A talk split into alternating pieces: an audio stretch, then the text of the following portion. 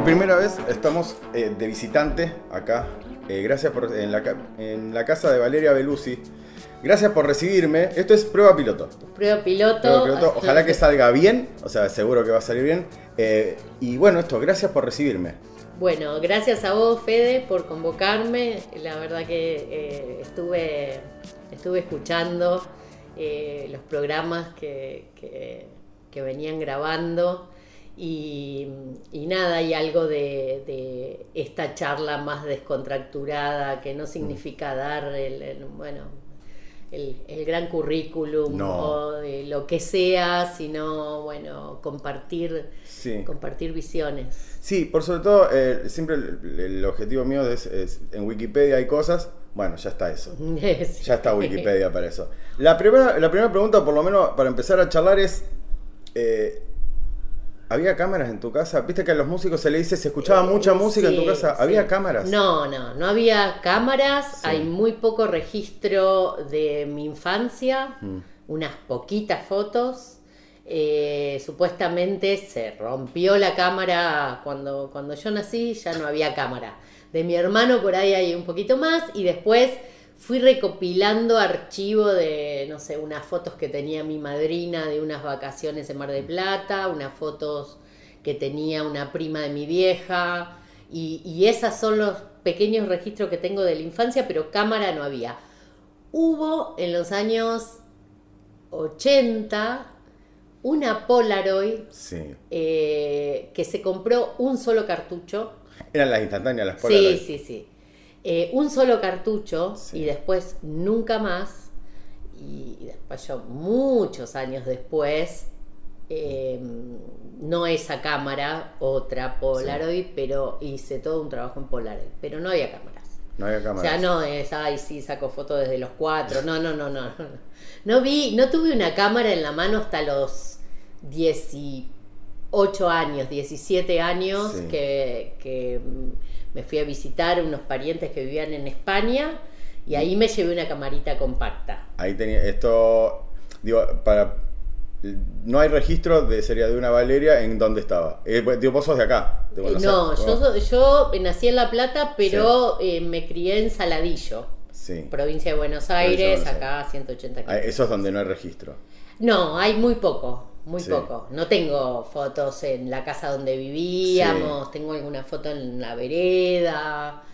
eh, Y de ahí te vas a España, pero ¿por qué? Porque viaje de. No, terminé el secundario y, Sí. y vivían ahí parientes y me invitaron y me fui en, en diciembre, de diciembre a, a fines de febrero. Sí. por primera vez salía del país eh, y bueno, iba a ir un mes y finalmente me quedé dos meses y medio, pleno invierno de allá, Sí. eh, igual cerca de Barcelona, no era, no era grave, Sí. pero sí fue la primera vez que tuve oportunidad de viajar un poco, un poco sola, Sí. porque hacía base ahí cerca de Barcelona, pero después hice, viajé un poquito Bien. por el sur de España, fui a Francia. ¿Y cómo fue? Por- porque vos lo que decías recién es, bueno, ahí te llevaste una cámara compacta. Me imagino que no era, digo, ay, voy a ser fotógrafa. Digo, No, eso vino mucho después. Pero ¿cómo fue la, digo, las primeras experiencias, digo, por sobre todo digo de una casa, digo, de no tener cámaras, digo, de no estar acostumbrada a, A, a fotografiar. al fracaso, por sobre todo al fracaso de Es- fotografiar, digo, porque estamos hablando de, de rollo. Claro, estamos Sí. hablando de rollo. Digo, ¿cómo fue sí, esa relación? Digo, era, eh, empezó a hacer, fue, ¿cuántos rollos te llevaste? compré allá, Sí. compré allá rollos, iba comprando. eh, no me acuerdo cuántos rollos saqué, pero saqué bastante, nada interesante, más que un registro de lo, lo loco que me parecía encontrarme con, bueno, con, Sí, con Europa. eh, con Europa y sus monumentos y que, que fue, digo, eh, muchas veces pienso en, en que me gustaría vivir de nuevo eh, varias primeras veces, Mm. ¿no? Hay, hay una frase que es maravillosa, yo sé que te gusta leer, que es de Luis Gluck, sí, que dice amo que, claro, que dice que eh, vemos las cosas por primera vez en la infancia, el resto es memoria. Sí, O sea, sí. me parece que es eso más Creo que tiene un poema que, que dice algo de antes, antes de que todo estalle. Bueno, no, soy muy mala, muy, muy mala citando. Eh, pero así como antes de que la primavera estalle, como el momento previo Sí. de las cosas y, y siempre pienso en eso, en, en, eh, en las primeras veces de, de muchas cosas, porque esta vez, esa primera vez eh, eh, de viaje, Sí. me pasaron internamente, eh, hubo un movimiento grande adentro Sí. mío, yo iba a estudiar museología, entonces el viaje que hice Claro. estuvo muy adentro, caminé mucho, mucha calle, pero también si estaba el, si me encontraba con el museo de la uña del dedo del pie, me Ibas. metía al Sí, museo sí. de la uña del dedo del pie. Eh, y, y- y ahí eh, fue un movimiento muy grande. Yo vengo de una familia donde veraneábamos de prestado siempre en Mar del Plata, en el departamento de mis tíos. Sí. Eh, no conocía otra cosa de Que la no Argentina Mar que del no Plata, sea Saladillo, Mar Mar, del- Plata, Saladillo, Buenos Aires, Mar de La Plata y ese era eh, todo, eso era todo, ¿no? Sí. En- muy acotado. Y por sobre todo hay un, un concepto, a mí me pasó cuando viajé por primera vez, pero fue mucho después, eh, a los treinta y pico, que viajé a Europa. Le había pasado a mi madre, mi madre ya falleció, pero le había pasado a mi madre la primera vez que viajó, volvió diciendo Rosario es una ciudad fea. O sea, claro, pero eso, digo, del concepto de historia, digo, de que nosotros somos un país re Joven. re joven, o sea, y la historia es como muy, muy Eh, cortita, muy digo, cortita. cuando sentís eso, digo, che, acá hace mil, a mí me pasó en el, en el Coliseo, Eh, o sea, sí. que digo, acá hay como, digo, Claro, todo lo que pasó acá Sí, adentro. claro, sí, todo eso. Los capas y capas de historia. Eh, pero vos decías, eh, yo cuando viajé a los treinta y pico, cuando volví a viajar Sí. entre los veintipico y, los treinta y pico, tuve una experiencia completamente diferente. Sí. Ya había leído mucho más, tenía mucha más literatura encima, mucha Sí. más información eh, visual, em, de imágenes. Entonces ya sentí una cierta distancia con los lugares. Iba con Ah. una visión súper romantizada de que iba a estar en Venecia, entonces había leído, me acuerdo, una novelita de Ian McEwan que Sí. transcurre en Venecia, que es como media tremenda. Sí, después te das cuenta Venecia es así. Eh, sí, eh, medio, medio eh, oscura y tremenda. Y había leído una que no me acuerdo, mm, autor, pero que no era Muerte en Venecia, eh, de, de, eh, como el cocinero de Napoleón, en Sí. un evento ahí. Había leído Henry James, Los papeles de Aspen. Y, y llegué a Venecia y, y me pareció, digo, ¿y la emoción dónde está? No me venía la emoción. Sí, Como que había algo medio distante y pasteurizado sí. que no me atrapaba y Que no- decía, pero estoy acá, mirá los palacios. Sí. y, y- y justo era la Bienal de Venecia, fue hace mil años, Sí. año 2000, no sé. Eh, y, y eso estuvo bueno, visitar ahí las muestras y, y eso, pero no me venía la emoción. Y la emoción me vino muchos días después, cuando nos perdimos por un callejón Sí. y terminamos comiendo en una fonda llena de gente del lugar. Sí. Y cuando fuimos al Lido de noche a la playa y, y llovía y había neblina y no había turistas, Sí. eh, ahí digo, bueno, no es fácil, ya lo es, eh, justo el otro día le- leía un, un texto de Benjamin que habla del perderse las Sí, ciudades, sí. de lo difícil que es perderse en, en un lugar que uno ya Que uno conoce. ya conoce. Eh, y lo que te pasa también en, en estos lugares, tan cargados de todo, Sí. que cuando llegas, bueno, a mí me provocó esa distancia y después digo, bueno, no, lleva un tiempo volver a... Había un, no me acuerdo, era un, ay, bueno, un pensador de, ponele, vamos a ponerlo italiano, pero que hablaba de un síndrome, no era en Venecia, sino en Florencia, que eh, es, era como un síndrome como que era tanta belleza al mismo tiempo que tardabas un rato en poder asimilar todo eso, como diciendo, bueno, a ver, ¿dónde? O sea, y que, no, de, no que producía mareos, pero que producía como un cimbronazo muy parecido a, a ese, a esa experiencia de, ¿viste, de las obras de arte que también hablaba él. Claro. Viste, como que, bueno, a ver, eh, mm, paremos a ver dónde estoy. No sé si tiene que ver con lo que vos hablabas antes, digo, de la primera vez, de esta de primera vez, o sí, porque después cuando volvés ya no te pasa de vuelta. No, pero también depende de la experiencia que tengas con ese lugar, que ya existe tanta información, tanta imaginería, Mm. que vimos tanto que ya sentimos que lo conocemos. Sí. Entonces que, bueno, la primera mirada por ahí te deja medio afuera, decís, bueno, Ah, era no sé, esto. la belleza. Después a la, a la belleza, yo siempre siento que para que la belleza me impacte tengo que encontrarle la grieta, ¿no? Claro. Se tiene que colar algo ahí en el medio que... que, Sí, que no sea perfecto, así como- Exacto, porque eso me deja fría, me deja fuera, no, no... Mm. ¿Y dónde te pasó eso? Y eso... eh, De haber sido varias veces en bueno, lugares, pero. sí, bueno, en Berlín, pero porque fue una experiencia diferente, porque mi hermano vivía ahí. Ah, Entonces, como, como eh, era ir a parar en una casa y moverse por una ciudad con alguien que ya era local, sí. eh, bueno, nada, ir una noche de los museos en bici con mi hermano Claro. y terminar en una fiesta hermosa en el- un edificio de ruido que después lo tiraron, que fue muy emblemático, el Tágeles, eh, que en cada piso, que estaba el frente derrumbado y vos veías los Sí, los pisos. los pisos y había eh, eh, en cada piso, no sé, en uno por ahí proyectaban cine, en el otro se bailaba, en el Mm. otro había una muestra de esculturas. Y bueno, tenía como ese poderío en los 90, el, el Berlín que estaba todo estallado Claro, después sí, de la caída del muro, claro. Sí. Y se vivía, todavía no se habían hecho los 10.000 negocios inmobiliarios que hicieron rápidamente cuando con, con todo lo que había en el este. Sí. Entonces era muy vibrante la ciudad y entonces yo siento que ahí viví una ciudad distinta porque la recorrí con, Sí, sí, con alguien que conocía. Con alguien que sabía por No dónde punto- moverse. claro, punto no A, la punto B, de los claro. museos, el paseo por el Sí. Esprit, no sé qué, que es por ahí lo que uno... No es- a ver, pensaba esto, justo que lo que decís, que. Después en México. México, Sí. que conozco muy poco, fue un viaje chiquitito de- del, del DF y después en un lugar en la montaña. México te mete una inyección de, Sí, de- de- de vida que, Que no sentí hay- en pocos lugares.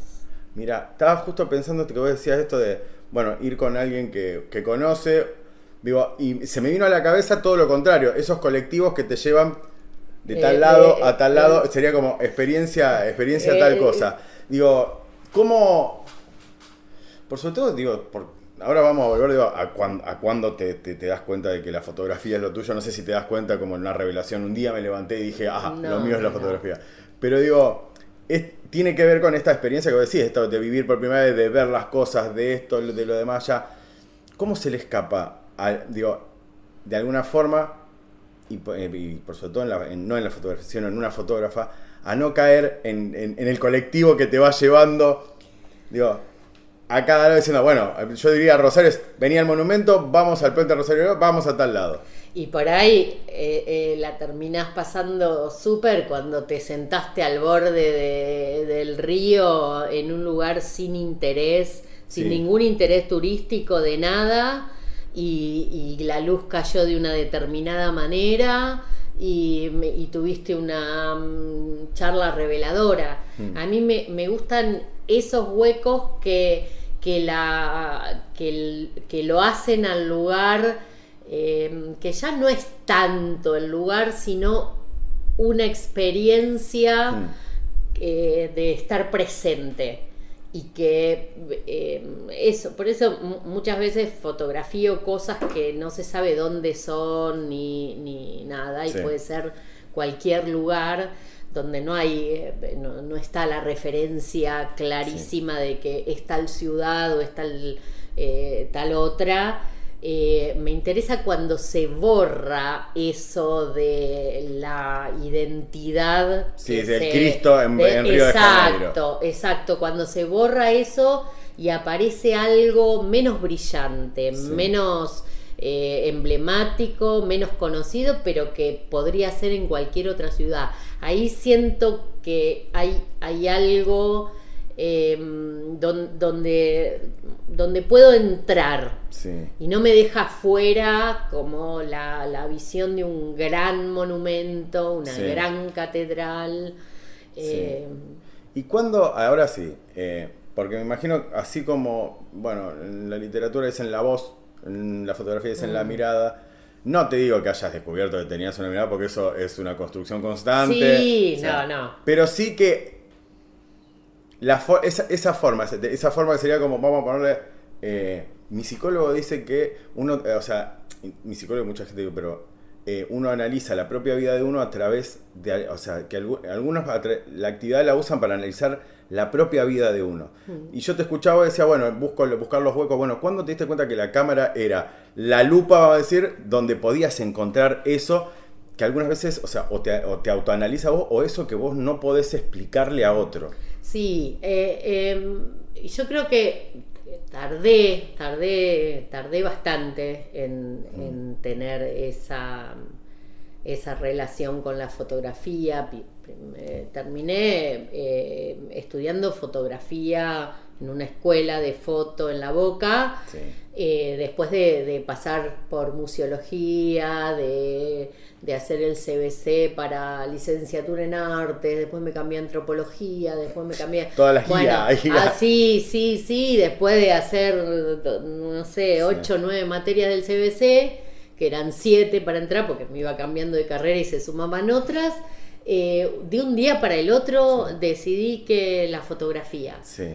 No sé bien por qué, Ah. no fue como, ay, siempre me apasionó Sí, la sí. imagen y no sabía nada. Claro, no venías, conocía- digo, no, le pedía No, libros y esto. eh, No, no, eh, sí, leía mucha literatura. Sí, pero o sea, no- pero no libros de fotos, digo. No, para nada. Eh, pero también lo que uno lee se transforma en imágenes, Sí. la memoria se, se conforma de, de, imágenes, no frases abstractas Mm. para describir un recuerdo, sino que eso se- se- son mitad palabras y, Sí, escenas, por todo ese tipo de, de fotos, digo, o, o- o por lo menos la que te dedicas vos, que tiene que ver más con la poesía que con, con la- la- el fotoperiodismo. Digo, que Sí. yo amo, amo también a, muchos fotoperiodistas, digo, mirá, lo que, mirá dónde están, o mirá lo que están haciendo, pero es, es, es testimonio de algo que está Claro. sucediendo. No, O sea, no. No esta cosa como diciendo, bueno, esto digo, hay, hay, hay algo que yo estoy viendo ahí, pero que no tiene que ver con el Yo Cristo. miro la realidad, pero la, la, la transformo en, en invención, Mm. digamos, siempre como, un- como, como medio torcido es mi Mm. mirada, que creo que tiene algo más que ver con, eh, con el, el proceso del sueño, de los retazos que Mm. se te aparecen, de imágenes que decís, ¿cómo pude haber soñado semejante? Eh, cómo mi cabeza puede armar esa construcción Sí, ¿por eh, qué? Tan de algo que yo nunca vi, pero en realidad los sueños, se ha- eh, la, Sí. la imaginación es la realidad armada diferente, ¿no? Sí. Re- mm, y, y bueno, es yo, yo creo que medio de manera, porque no es algo que haga de manera súper consciente cuando fotografío, pero sí que, que me meto por un lugar donde es ambigua la imagen. Sí. de- de no Estabas en la boca, perdón. Estaba Te en la te boca. estabas en la boca, dijiste. Estaba en la boca y hacía fotos de escuela de la boca, iba a hacer fotos, eh, hacíamos salidas, y entonces Sí. íbamos a San Telmo, al cementerio de la Recoleta y al hipódromo. Era el triángulo del lugar común Claro. de... El colectivo que hablábamos antes, Exacto, colectivo de acá, de las acá. primeras fotos. Sí, los y- mausoleos, digo, mira. Y era, claro, claro. Los cuatro puntos, Eh, este acá, esto tengo que acomodarlo sí, acá. Sí, bueno, era así.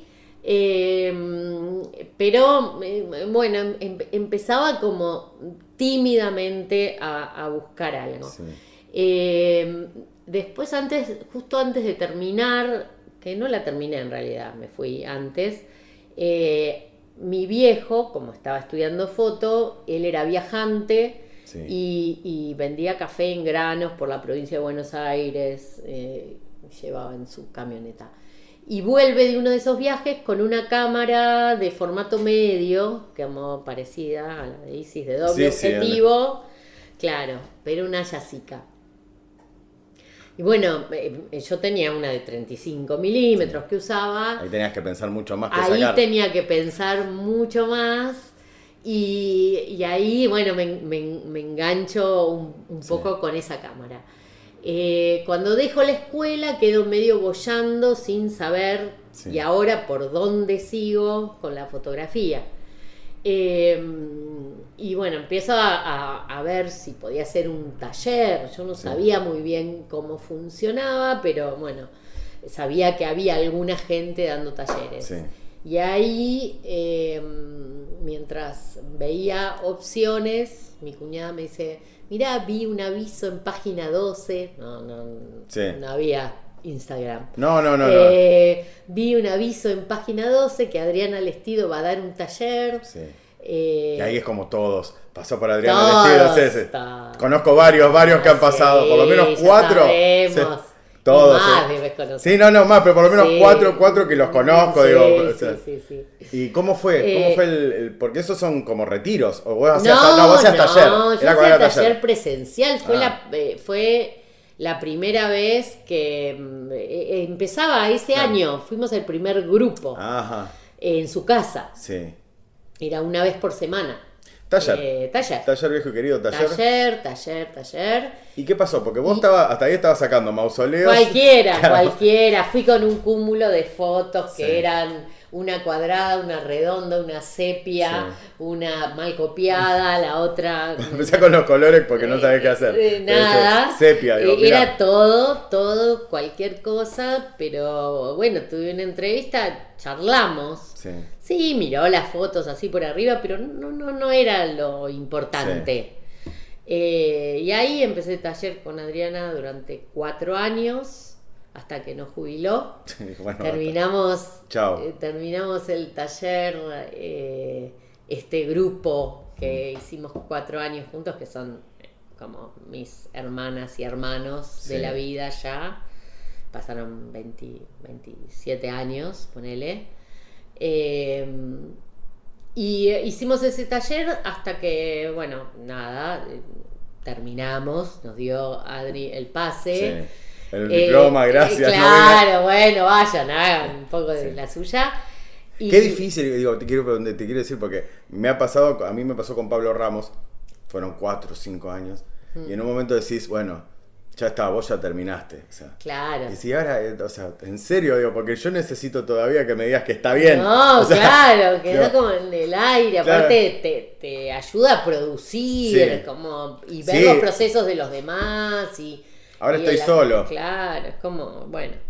Eh, bueno, eso terminó, culminó con un fiestón que hicimos en, en una fábrica que fue así impresionante porque, porque había gente medio cortando casi la calle porque Ah. no podía entrar Ah, mirá. proyectamos con diapositivas, cuatro proyectores. Ah, era como una. Era Berlín, Berlín traído. Eh, eh, sí, sí. Berlín traído acá. Muy hermoso.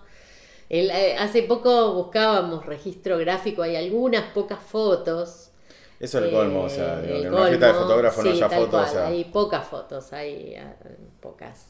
Eh, Y ahí tra- atravesar los cuatro años, digo, con Adriana. Y cambió cuando- todo, claro. cambió todo, cambió todo, esto ya lo sabés, ya te lo han dicho, Eh, pero de una manera que por ahí hoy en día que se compran muchas experiencias de, eh, bueno, te vas a recibir de artista, Sí. y en realidad sabemos que Sí, es más- no. no es así. Eh, Adriana tiene una manera, es una persona muy, muy fuerte, pero tiene una manera de, de transmitir muy, eh, muy tranquila, muy respetuosa, Mm. muy que da espacio para que vos hagas Sí. tu proceso. Hay un trabajo que tiene que hacer Sí.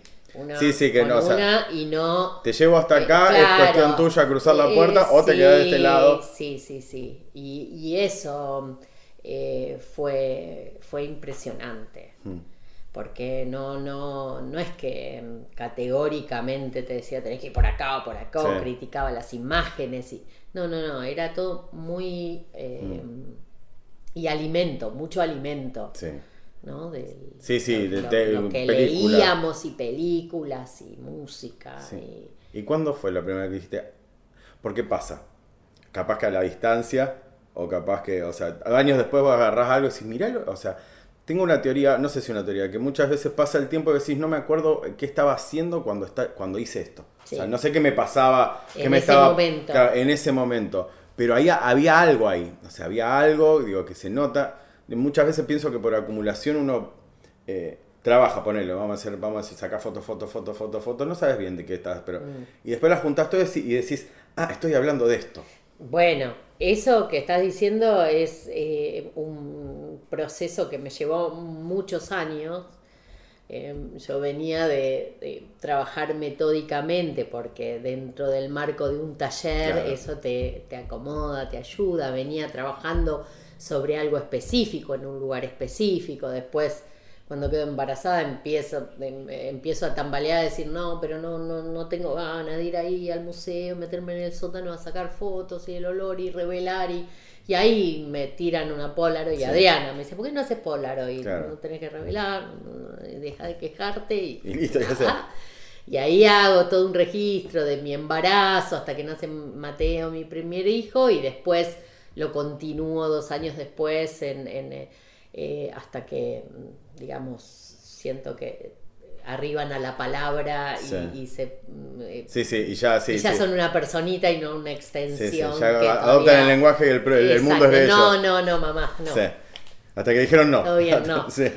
Eh, y, mm, y después de eso, eh, tengo otro hijo, después Sí. tengo otro hijo, y pasan un montón de años que yo me digo a mí misma, bueno, ok, Sí. no soy más fotógrafa. Algo me, pasó, caí en el pozo, en el abismo. soy solo madre. Soy madre de, y madre de, y madre, Madre de, de. y, y listo. Sí. Ya está. Hace años que no, no estoy en una. Y ahí, en el ataque de la desesperación, de Sí. pensar que no había estado haciendo nada, eh, empiezo a revisar, eso coincide un poco con que había empezado a dar clases, Mm. taller y a, y a trabajar en la escuela, con, también de docente, que yo no, no- nunca No, había dado claro. clases. Y, y empiezo a, mm, a mirar ese material que era variopinto de muchos años, de por ahí eran unas fotos en unas vacaciones en Córdoba, unas Sí. fotos cuando no sé dónde y de no sé qué. Y empiezo a mirar que en el medio de todo eso había una mirada y había un relato Claro. que tenía que ver eh, justamente corrido, más en- adentrado en la fábula, pero tenía que ver con algo que había estado haciendo todos esos años, que era leerles historias. Ah, Y que algo de esa, de esa atmósfera Sí. estaba en las imágenes sin que yo Una lo fábula, haya, claro, lo haya vuelto consciente, Sí. porque tenía millones de fotos que le hacen la madre o el padre al- a, Sí, al- hijes con de, Sí. de- de amor y de qué lindo Mirá, mi está- bebé. Está haciendo un castillito de arena. Claro, pero además tenía este otro registro como corrido Sí. donde aparecían, eh, pero donde también aparecían escenarios, pero donde aparecían en un escenario que, Mm. que era bastante más ambiguo que una vacación o que transmitía algo, y ahí empiezo a volver y a, me cambia la manera de pensarme. Dijiste, soy fotógrafa. Como, Dijiste, claro, "Amo todavía. digo, esto no se va, no lo Claro. pierdo, por Sí. ahí cambia el modo, por ahí eh, no, no fotografío con la intensidad que la época en la que vivimos Sí. eh, te pide o, o, Es o- muy difícil, o grita sí, por todos lados. Es muy difícil. eh, Primero, son dos cosas muy difíciles. Una es eso. Tranquilizarse y saber que, o sea, uno no todo el tiempo tiene algo que decir. O sea, No. o sea, como diciendo, Ni- Y que en realidad eh, lo- los tiempos que uno no tiene nada para, o sea, nada para decir, estar tranquilo, o sea, que, o sea, porque si no es, es esto como diciendo, ah, no estoy haciendo nada, no estoy haciendo nada, no estoy haciendo nada. Y la mayoría de las veces cuando uno no está haciendo nada y se pone está a hacer... pasando otra cosa, está Sí, viviendo está la bien. vida. Pero si se pone a hacer, digo, no estoy haciendo nada, y se pone a hacer, la mayoría de las cosas son una cagada lo que, lo que sale de ahí. Como diciendo, no pasa nada, digo, no pasa nada. Si no es bueno, atravesemos lo que estamos pasando en este momento. eh, y cuando salga algo, digo, bueno, tendré ganas de contar algo. Si no es como.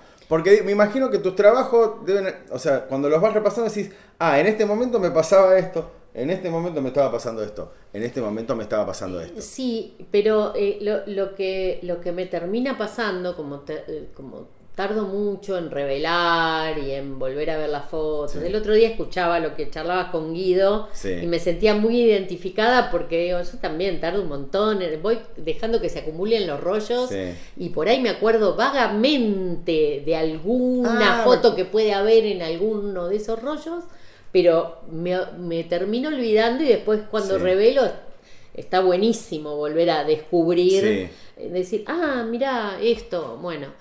Eh, entonces, eh, como las dejo mm, que se pierdan en el tiempo, no tengo esa ansiedad de mm, eh, a ver si está re bueno lo, Sí. lo que estoy haciendo, voy, eh, me olvido. Y cuando no estamos haciendo imágenes, estamos viviendo la vida, estamos con otras experiencias Sí. que nos van atravesando y que entonces no sirve la voluntad de decir tengo que hacer fotos o voy a hacer fotos, Sí. sino que a mí me, me interesa mucho más cuando tengo la pulsión, pero ni siquiera sé si lo que estoy fotografiando es digno de ser Sí. fotografiado, o está pasando algo, o hay algo extraordinario.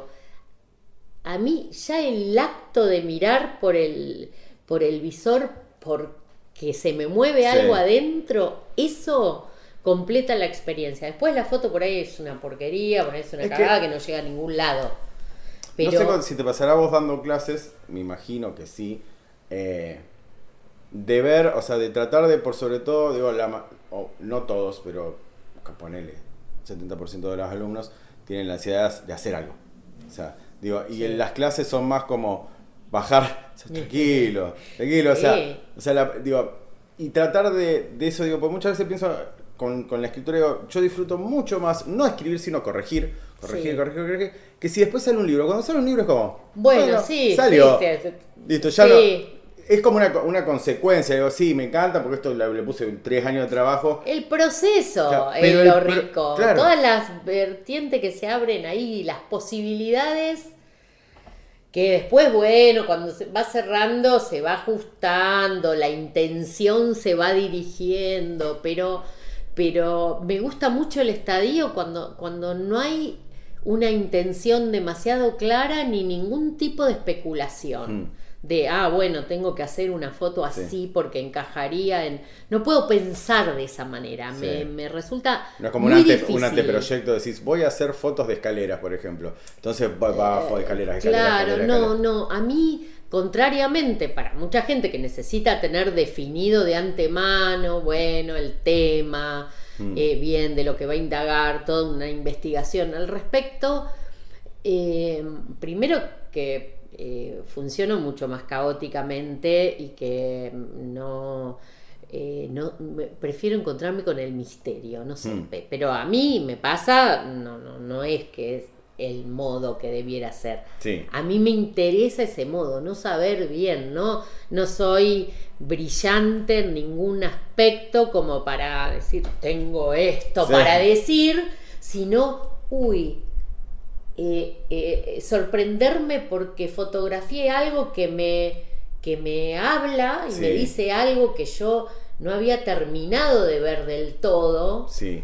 Que no estaba tan segura. En realidad, en general, me suele pasar con, con imágenes que, eso, que cuando las veo son como algo medio extraño que no sé si está buenísimo Sí, o sea, todo lo contrario. Sí, yo- ah, esto- ¿no? o esto- Algo que me O es incomoda, una genialidad o es una cagada. O es una cagada, claro. exacto. Eso Sí. me parece que ahí está la cosa. Cuando ya decimos, uy, qué re bueno que está esto. Si no estás dudando, si no hay algo de eso que, que te incomode, eh, algo no está funcionando. Mm.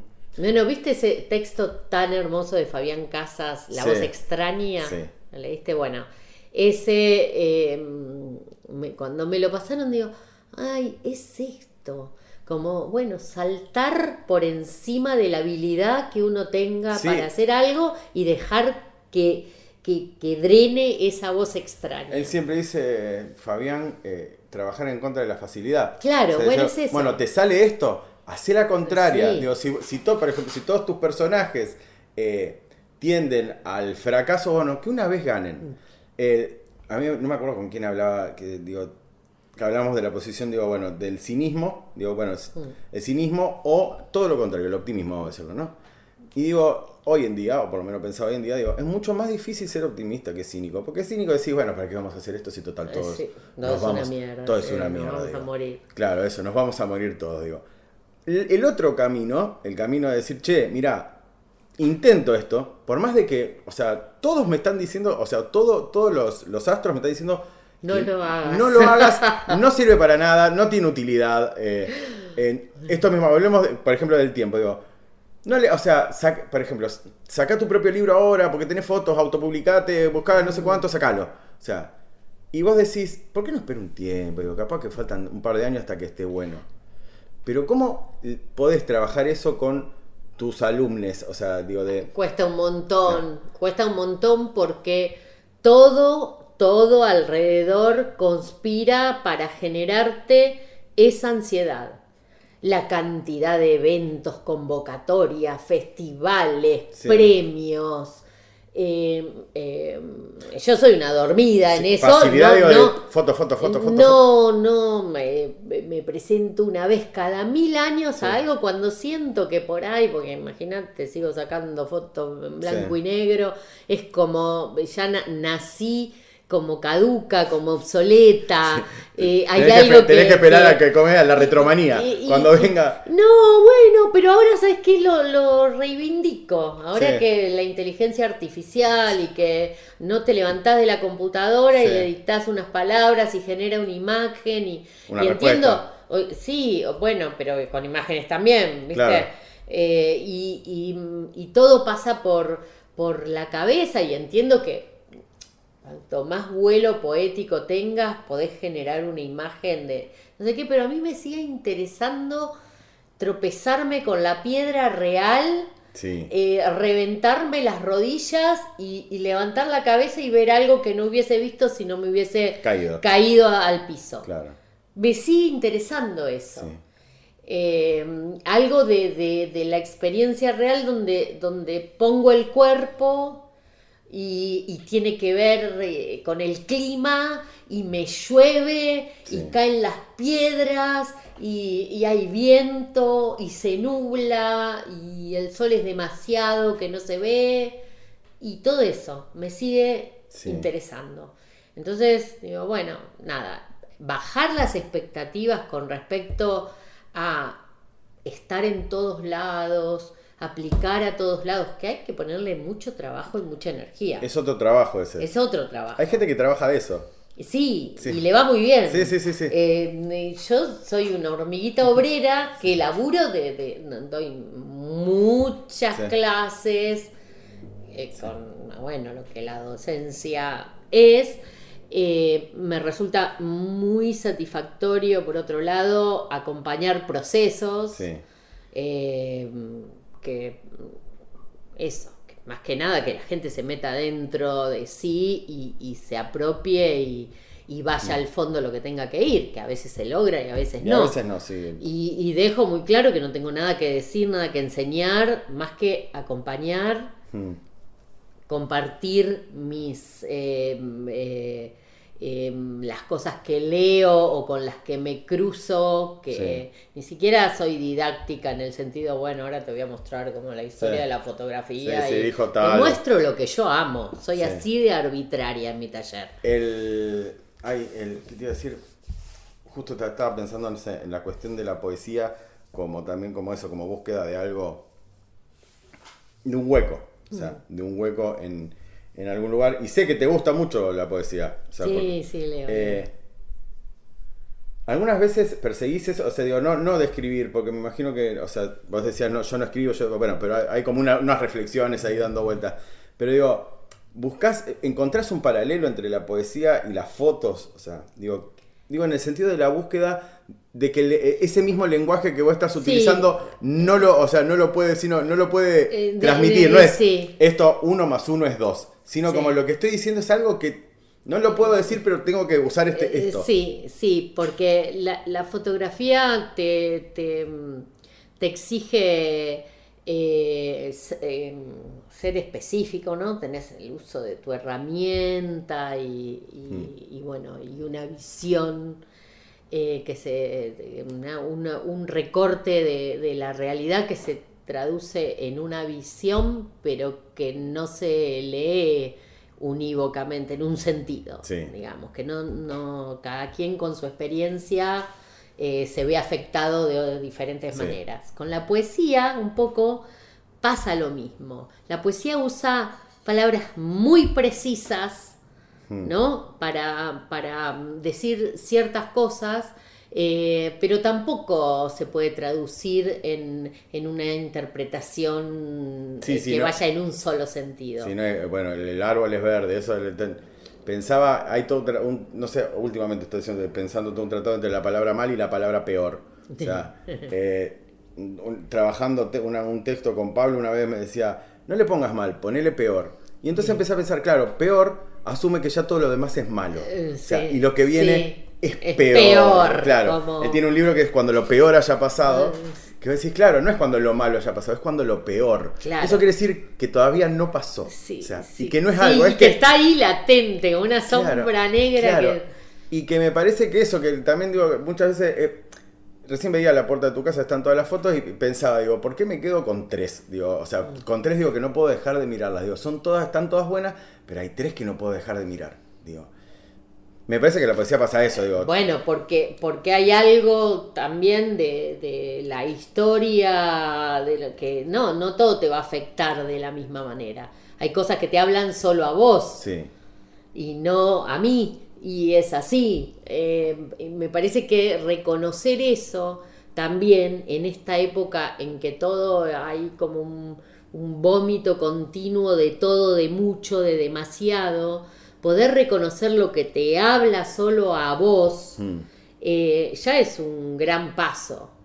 O Sí. sea, eh, yo dejo correr todo Sí, no lo que no puedo todo. leer todo, ir a todas las muestras, ver todos los fotos, saber todos los fotografía contemporánea.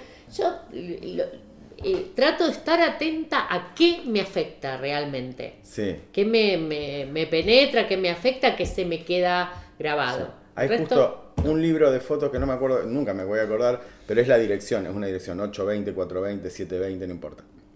Ah, eh, eh, Que es de una casa Sí, sí, lo tengo. yo no, claro, no puedo Sí, dejar. eh, no- Evelyn. claro, no, que quise comprarlo, no lo tenía más o no me alcanzaba la plata, no sé cuánto. Pero justo esto que vos decís era, yo no podía dejar de mirar eso porque digo, no sé, mi historia o mi historia personal, pero las casas vacías y las casas llenas es algo como que vos quedás ahí como. Digo, es. Pero después a lo mejor hay otros que te dicen, no, mira esto y vos decís, no, no pasa nada, digo, no pasa nada. ¿No es eso lo que tenemos que también cuando hacemos nosotros, digo, trabajamos nosotros, digo, eso, decir, bueno, hay cosas que me convocan y hay cosas que no. No. O sea, y no, no hay que luchar contra eso. No, no, no. Yo creo que eso, hay que, que estar como en un estado de atención para ver qué, qué de todo eso, porque si no la energía se dispersa en... Sí. En Y es muy difícil no perseguir las modas. Hoy, hoy no sé, digo, hoy la moda es sacarle fotos a cordones, entonces todos van, sacan fotos a cordones, cordones, cordones. Digo, y vos perseguís, o sea, el, cordón, o sea, Yo me mantengo mm, eh, firme en mi anacronía. Firme, firme. Militante del anacronismo. militante del anacronismo. No, no, digo, bueno, eh, eh, justo ayer hablaba con, con, con un par de grupos en la escuela que, que, bueno, todas las instituciones, viste, brindan un montón de herramientas, pero, pero también después les cuesta mucho encarar algo Sí. con una mirada más involucrada, que no sea, bueno, el TP 1, Sí, 2, sí, 3, sí, sí. 400 mil de la carrera, eh, y les cuesta mucho. Y, y entonces, bueno, pregunto siempre, hago el ejercicio de a ver quiénes, eh, qué, qué, qué fotógrafos y fotógrafas les afectaron que Sí. les quedaron sus imágenes grabadas. Muchas veces me nombran como a los padres de la fotografía, Sí, Anselam del año sí. 1902 Claro, sí. y Cartier-Bresson, Son- archiconocido, eh, que sin quitar mérito, digo, no, buenísimo, pero también hay que, ¿cuáles son las, qué, qué maneras, qué posibilidades de narrar tenemos ahora? ¿Cuáles Sí. son las maneras de narrar? Eh, para abrir un poco eso, digamos, yo puedo seguir tomando fotos en blanco y negro, eh, con película, Sí. eh, con la misma cámara de que usaba hace 30 años, que ya era Vieja. vieja, eh, y, y todo bien, pero también hay, hay algo que yo no, no narro igual que se narraba No, hace... claro. eh, ¿no? Sí, sí, sí, sí, es 50 años porque uso eh, Sí. eh, lo mismo que quien hace colodión húmedo eh, con, con su, su cámara de cajón. Eh, está usando una técnica del siglo XIX, pero vive acá Sí. y ahora afectado por la realidad Bueno, que tenemos. Eh, a ver, ¿cuál es la No tiene sentido que fotografíes un jarrón No, sí, en con- un rincón. con eh, una no, luz que le eh, Claro. Hay una película, no me acuerdo cuál es, la estaba viendo que... Bueno, hay una serie, pero es muy boluda, eh, pero sí la película, me imagino que la habrás visto y si no la viste, mirala, que es After Sun. Ay, sí, Bueno, no. que la imagen está tratada como si fuera una película un poco más antigua de lo que es. Sí, Eh, Pero es... eso pero, pero Pe- combinado con. Claro, pero el con- conflicto es ahora. Entonces, primero que, o sea, está bien que, que ella, es- es- son sus memorias, serían sus memorias, eh, en la actualidad de sus memorias pasadas, que no sabes bien qué año es, pero no puede ser más del 2006, 2007, por ahí. Sí. Por ahí, eh, digo. Sí. Pienso, digo, pero digo, no es el... No, el- lo vi como más. Como noventis. Nove- Cuando sí. viaja pequeña con el padre a esa vacación que va a ser la Sí. única, después Sí. eh, da a entender que no. Pero eso digo, es, bueno, vamos a simular una técnica del 90, digo, pero con, tomando conflictos, digo, esto, como, no sé si conflictos actuales, pero digo, bueno, las técnicas están ahí. sí. Con una forma de esto, con una forma de narrar diferente. Diferente, claro. porque- Diferente. Porque se va contando en esos dos tiempos y. y, y- y esto que hablábamos antes de, eh, de casas, que decía, todo el tiempo está tomando la decisión que vos no pensás que va a tomar. ¿Por qué? Porque yo pensaba, digo, bueno, cuando la, la chica se queda sola con los adolescentes, decís, uy, Uy, la- veo. van a hacer con la viola, mal. T- Todo el tiempo. No. Cuando el padre está parado en el balcón. se va a matar. Se va a No. caer. Se Dice, mete en el mar. Uh. Después, eh, la, la nena se queda sola con la pulsera, se va a poner en pedo, va a pedir cualquier cosa. No, una gaseosa. Todo el tiempo. Eh, te lleva a ese punto de Claro. lo que podría. Claro. El drama que podría acontecer. Claro. Y va a acontecer un drama. Eh, un dramón. Pero no hay. Sí, pero no ahí ni, ni de esa manera. Sí. Es como una No, es muy hermoso, eso está muy bien hecho, Sí. porque te, te, eh, te pone en una alerta. Sí, decir que no, no, y- que no pase. Ay, no, sí. Bueno, eso sería más o menos lo que estábamos hablando antes. Ojalá pudiera Y uno. construye una película sumamente conmovedora y sin un golpe bajo. Sin uno. Pero y te quedas igual con el con la garganta, el corazón contraído porque te quedas pensando qué pasó con el papá, Sí, te que- imaginas. Sí, que está, que, que a su vez. Y hay dos escenas que son terribles, que son el cumpleaños de él, que le cantan feliz cumpleaños y él está ahí arriba. Y el karaoke que vos decís. Ay, no, Bajá y cantá con tu hija, por favor. Es O sea. Tremendo, tremendo. Pero que digo, como muchas veces, no sé si conocéis una escritora que ah, para mí sería contemporánea, la mejor cuentista contemporánea que existe hoy, que se llama Alejandra Camilla. Sí, Bueno. sí. eh, muchas veces pienso yo, pienso yo, ¿cómo me gustaría poder escribir como ella? Es imposible, soy, ella es mujer y japonesa, yo soy hombre y descendiente de italianos. O sea, pero digo, poder encontrar, digo, es, esos lugares donde vos decís, bueno, ¿cómo no caer en lo obvio? Digo, en lo obvio, sería como el, el ejercicio. Claro, claro, Eh, claro, ¿y claro. ¿Cómo se, vos eh, tenés ese, ese coso para no repetir? Digo, no, no es no repetirte, pero No. como una cosa diciendo, bueno, no quiero caer en, eh, sería en, en- en el velucismo. Sería- Sí, sí. Eh, bueno, para eso eh, ayuda la mirada de los demás, que, que pueden ver tus- tu, tu trabajo sin, sin tener la, la- la anécdota que de, de todo el sentido que uno le pueda, una le pueda cargar a las imágenes. Porque, porque sabe el momento en que fue Sí. sacada y le adjudicamos eh, significados que por ahí la imagen no lo No transmite. sos de, sí, no sos de decir esto que para mí es, es- no, capaz que podemos diferir en esto. No, pero yo lo que quería decir cuando el otro dice, che, mira, esto no lo entiendo. No, pero yo lo que quería decir. No, o sea, no va. Claro, la no va. aplicación no va. O sea, eso eh, lo podemos acá domésticamente Sí. charlar, pero después eso se va a abrir camino solo. No vas a estar parado al lado explicando Sí. lo que vos quisiste decir y lo que vos quieras decir. Foto uno, yo quería- No va a ser necesariamente lo que yo vaya a leer en Sí. tu imagen. Entonces la imagen pasa a ser una cosa que se corre un poco de la primera intención o de la intención de, de- de- de quien la, la haya hecho. Hmm. No es eso, es más, tiene que ser más. Una, algo tiene que, tiene que ser trascender la idea original que vos tengas de una cosa. Ser más que la idea original. Porque eso, porque ¿qué somos? Sí, Genios. sí, sí, Bueno, no, dale. vos no entendiste. No, claro. Bueno, como habrás escuchado todos los programas, llega un momento que tengo que hacer una última pregunta. Esto no va a funcionar, pues no puedo cambiar la voz acá porque no, no tengo el micrófono.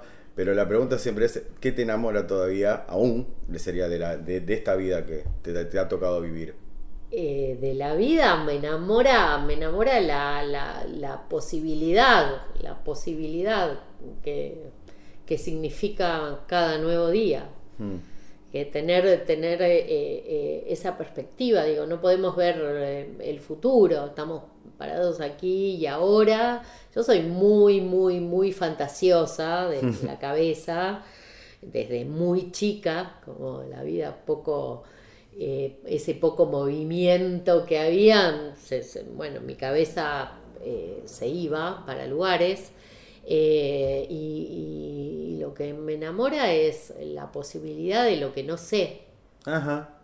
de lo, De lo- que puede ocurrir. Sí, sería como, sería como es los beneficios de la ignorancia, le Exacto, poner. no, el misterio, el misterio Sí. que se abre de que no, no, no sé qué va a pasar mañana. Puedo Ah. especular, pero no lo sé. La mayoría, digo, o dos o tres fotógrafos con los que he hablado, eh, una siempre tienen que ver, eh, yo siempre digo, bueno, ustedes revelan, sea, básicamente, es eso. Sí. O sea, que algo se revele, que, Que algo todavía, se revele, que algo se revele. que todavía haya algo Sí, para en revelarse. las dos, sí. Bueno, te agradezco un montón. Gracias, Fede. No, gracias a vos, Vale. eh, y gracias por abrirme la puerta de tu casa.